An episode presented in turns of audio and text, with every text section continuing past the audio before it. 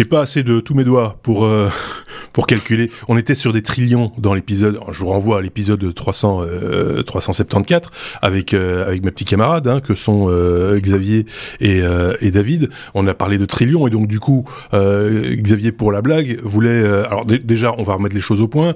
un trillion, on est d'accord que c'est c'est quoi? Un milliard de milliards. Voilà, c'est un milliard de milliards. Donc ça, on est d'accord. Et, toi, tu voulais savoir ce que ça faisait en hexadécimal, c'est ça? Voilà, pour la blague, j'ai dit euh, qu'est-ce que ça fait en hexadécimal. Et du coup, ben, j'ai vérifié. Et c'est DE0, B6B3, A764, et puis 4 fois 0. Donc bah, voilà. Ça, peut faire un chouette mot de passe. On a appris des choses. Hein. ça, peut, faire un chouette mot de ben, passe. Oui. Et moi, je vais donner le, trillion en anglais, euh, qui lui est euh, 10 exposant 12. Et là, c'est E8, D4, A5, 1 0 0 0. Et t'as touché mon porte-avions. Euh... voilà. ok, bon, ben voilà. je pense que, parce que je sais pas s'il y a eu des commentaires, parce qu'on enregistre euh, évidemment ce bonus à la suite de l'épisode. Si ça se trouve, depuis le temps, vous avez commenté euh, l'épisode et, euh, et, nous voilà bien bêtes à, à, commencer à, avec avec nos hexadécimales. On a surtout si on s'est trompé. perdu tout le monde en oui. minutes. oui, c'est ça. On a perdu du monde, mais c'est pas grave. Ceux qui restent sont les meilleurs, évidemment. Xavier, on commence avec YouTube qui lutte contre les fake news dans le domaine de la santé, et ça c'est important. C'est ça. Donc YouTube veut, veut, lutter contre la désinformation, les pseudo-spécialistes, hein, il y en a eu beaucoup pendant la période de COVID, et donc ils vont certifier les comptes de médecins, des soignants euh, sur euh, la plateforme, avec l'objectif évidemment simple de, de proposer aux internautes de, du contenu fiable, d'éliminer les fake news euh, sur des sujets sensibles tels que la santé. Donc euh, les professionnels de la santé mentale et les institutions pourront également être certifiés par YouTube. Euh, on sait que pendant le Covid, ils avaient adapté déjà en 2020 des règles pour euh, inclure des, des, informations relatives liées au virus. Ici, c'est vraiment tout le secteur de la santé. Euh, ils ont fait ça aussi via leur filiale Doctolib, qui, qui va faire du ménage, qui a fait du ménage sur leur plateforme en bannissant des praticiens non reconnus comme les naturopathes, les magnétiseurs. et donc, le, le, patron de Doctolib a précisé déjà que sur Doctolib, ils avaient viré 5700 praticiens où ils allaient le faire bientôt. Oui, enfin, de, de, nouveau, c'est bien de le faire et de, de parce qu'il y a eu tout et n'importe quoi. Ceci étant dit, euh, il y a quand même des médecins ayant pignon sur rue, je ne citerai pas de nom, euh, qui ont eu euh, en plus des qui, qui n'ont peut-être pas de chaîne YouTube eux-mêmes, mais qui ont été interviewés par des d'autres des, chaînes YouTube ou des, des, ou des médias tout simplement, euh, et, donc qui ayant pignon sur rue, ont pu dire aussi et se tromper largement sur ce qu'ils avançaient, sans, sans qu'on puisse critiquer le fait que euh, ce soit des, enfin, ils ont, des diplômes ces gens-là malgré tout. Donc on peut être médecin et dire des conneries. C'est ça que je veux dire. C'est euh, tout à fait. Donc euh, voilà. Donc c'est ça le risque aussi. voilà. Mais c'est, je trouve ça pas mal de limiter quand même l'accès à, à, la grande, aux évangiles sur les, le secteur de la santé aux personnes qui sont reconnues comme étant professionnels de la santé. Ça n'évitera pas certaines certaines erreurs ou certains, certains mensonges, mais ça limitera fortement, à mon avis, quand même, le risque d'en avoir. Ça, Après, ouais, ça va limiter des scams et des informations qui sont dangereuses parfois. Oui, c'est ça. Euh, mais, mais, ceci étant dit, euh, effectivement, quand je dis qu'un médecin, euh, même s'il dit des conneries, enfin, ils disent pas tous des conneries, hein, j'ai pas dit ça, mais si un médecin dit des conneries, il est toujours face à un journaliste ou à un autre médecin qui pourra toujours relativiser, remettre, recadrer, remettre les trucs droits, euh, si, si, si besoin. Après, chacun continuera à penser ce qu'il veut. Ça, c'est un autre problème, évidemment. Oui, et, et, puis un médecin euh, a, peut perdre sa, licence médicale si euh, il raconte des trop grosses conneries. Euh, donc, oui, c'est relativement rare. Hein. faut, être, faut être honnête, c'est relativement rare. on va pas rentrer dans ce débat-là. C'est bien de la part de YouTube de, de faire ça après le Covid. Ils ont 8 dollars par mois. C'était euh, non mais ceci étant dit, quand quand, quand, quand, on parlait, quand on, on, citait simplement le mot Covid dans une vidéo euh, il y a il y a pas deux ans, euh, bah ta vidéo était blacklistée, on ne te voyait plus nulle part. si ça se trouve, elle était même démonétisée. donc il y avait quand même des signaux forts et, et un petit peu à la grosse louche. Donc voilà, c'est ici, ça, ça, me semble un peu plus logique comme façon de faire. David, Par on contre, de... Oui, je l'ai dit, mais je m'en fous. Euh, parce qu'on est aussi sur, euh, on est sur euh, PeerTube maintenant, donc si jamais, on m'en fout, on, peut nous voir encore. et puis le podcast, c'est le podcast. Le podcast, c'est par les oreilles, c'est pas par les yeux. Zuckerberg, David, qui a perdu 100 milliards de dollars de fortune personnelle. Ça, c'est ballot. Il a acheté un réseau social? Non, il n'a pas acheté un réseau social, euh, il a euh, investi dans le métaverse. Euh, il a, bah, il, il, investit 10 à 15 milliards de dollars par an dans le métaverse, ce qui, euh, d'après ses actionnaires, est un investissement qui est euh, démesuré et terrifiant, euh, même pour ce qui est des, de la Silicon Valley, qui a parfois vu des investissements assez, assez forts, parce qu'on parle que pour avoir quelque chose qui aboutit, il y en a pour 10 ans. Aujourd'hui, les avancées qu'il y a dans le métaverse de Facebook ne ne sont pas impressionnantes du tout. Euh, certaines personnes parlent d'un d'un mauvais jeu vidéo, euh, euh, même les même les, les employés, j'en avais déjà parlé quand j'ai parlé du, du, du, nouveau casque l'Oculus l'Oculus Quest Pro. Oui. Je pense que c'est il y a trois semaines que j'en ai parlé. Mhm, mhm. Euh, même les employés de Meta euh, euh, n'accrochent pas à la plateforme Horizon. Il faut savoir que Meta, sur les 18 derniers mois, a perdu 55% de sa valeur boursière, ce qui est beaucoup plus que les autres big tech companies qui ont en moyenne perdu 19%.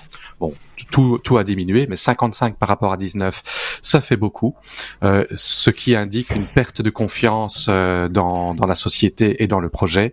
Euh, pour information, euh, Mark Zuckerberg, qui était le troisième le plus riche au monde en septembre 2021 avec 140 milliards de fortune personnelle, n'est plus qu'à la 23e position avec seulement 36 milliards au 1er novembre. Donc le pauvre. et l'hiver qui arrive c'est pas malheureux, quoi.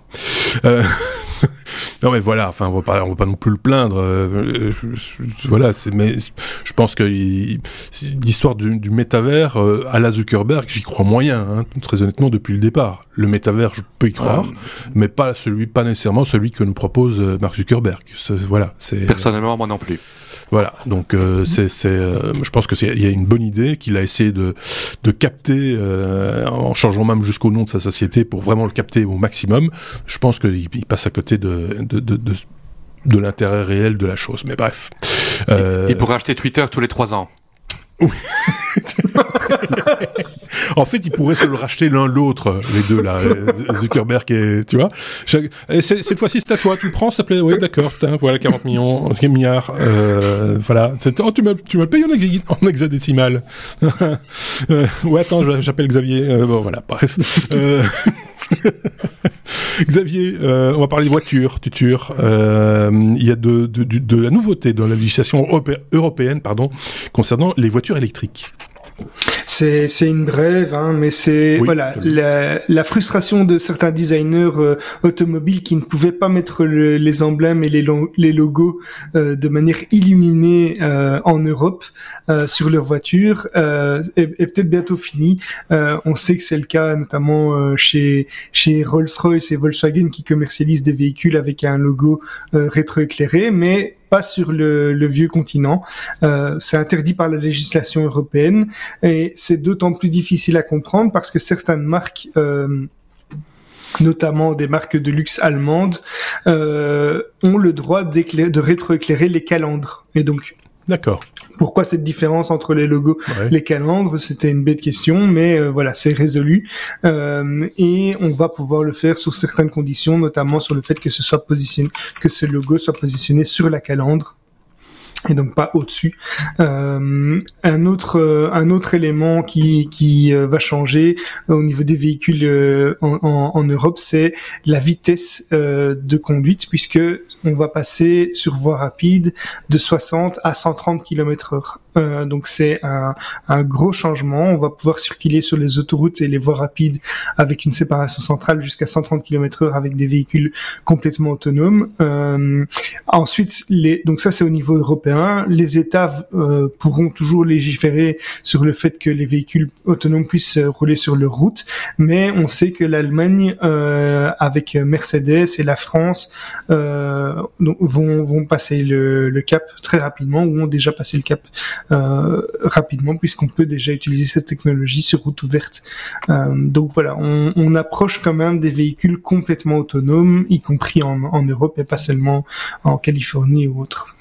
Je trouve, je trouve toujours ça, je fais juste une petite parenthèse, je trouve toujours ça un peu délicat et c'est un, une habitude qu'a pris la presse automobile, surtout euh, en l'occurrence quand on parle de voitures électriques, c'est d'y associer très vite la voiture autonome.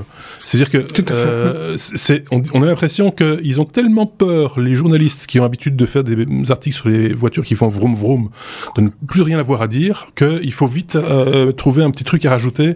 Euh, alors ici, le, très honnêtement, l'histoire du logo rétroéclairé, hein, ça m'en fout, ouais. l'autre. Ah oui, on est d'accord. Et donc, euh, mais mais, euh, mais de nouveau, dans le même article, j'ai constaté ça à plusieurs reprises. Dans le même article, hop, une petite insiste concernant le, la voiture autonome, comme si ça allait de, pair. Euh, c'est pas. Alors que la oui, le véhicule autonome peut ne pas être sur un véhicule électrique. En Bien oui, hein. on aurait pu l'imaginer. On aurait pu l'imaginer. Euh, voilà, il y avait déjà deux trois petites choses sur les voitures euh, euh moteur à explosion qui font vroom vroom, des, des, des, des choses qui on peut pas parler d'autonomie complète, mais, mais des limiteurs, limiteurs de vitesse et des choses comme ça. Enfin voilà, le cruise control, on l'a pas inventé hier, on l'a pas inventé avec le, la voiture électrique, et on n'en faisait pas chaque fois état, chaque fois qu'on parlait d'une voiture à essence.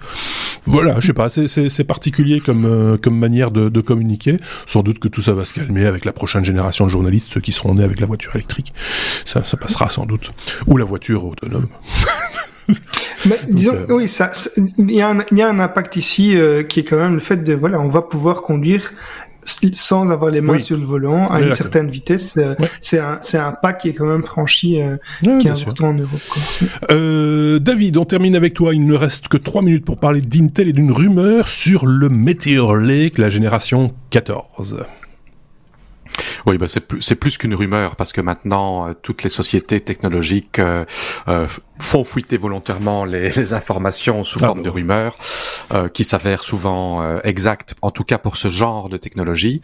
Intel qui vient tout juste de sortir commercialement sa génération 13, le, le, le, Raptor Lake. Maintenant, ben, on annonce la génération 14, le Meteor Lake, qui est une évolution par rapport à Intel en fait travaille euh, avec de deux générations en deux générations. Donc euh, ils ont euh, deux générations de processeurs qui sont proches l'un de l'autre. Et là, on parle d'une une, architecture plus avancée.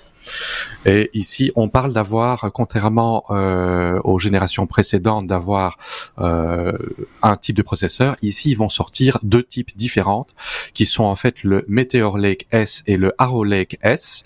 le Meteor Lake S est un peu plus semblable à ce qu'on a aujourd'hui, question technologie, parce que ça se base sur du 4 nanomètres, euh, du 5 et du 6. Euh, on en avait déjà parlé dans un podcast précédent, c'est que maintenant ils travaillent avec des chiplettes, donc différentes petites puces en silicium qui sont assemblées.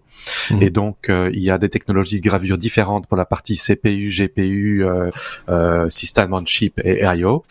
Et alors il y a le Meteor Lake S qui lui va apparemment sortir en technologie 2 nanomètres, qui est quelque chose de très euh, ben de beaucoup plus petit que, que le 4, c'est deux fois plus petit, voilà.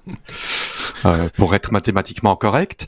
Euh, un, un, truc intéressant, c'est qu'ils baissent le nombre de cœurs performants pour augmenter le nombre de cœurs économiques, en tout cas sur le Meteor Lake, et sur le Arrow Lake, euh, ils vont euh, garder le nombre de cœurs performants, donc à 8 je parle pour le, le, le, flagship, donc le modèle haut de gamme, euh, et augmenter le nombre de cœurs euh, euh, de cœur économique, euh, avec un, un, GPU intégré qui devrait être quatre fois plus, plus performant. Bon, ils, disent un 4 cœurs XE iGPU 512, mais d'après les chiffres que j'ai vus, ça devrait être à peu près quatre fois plus rapide. Voilà.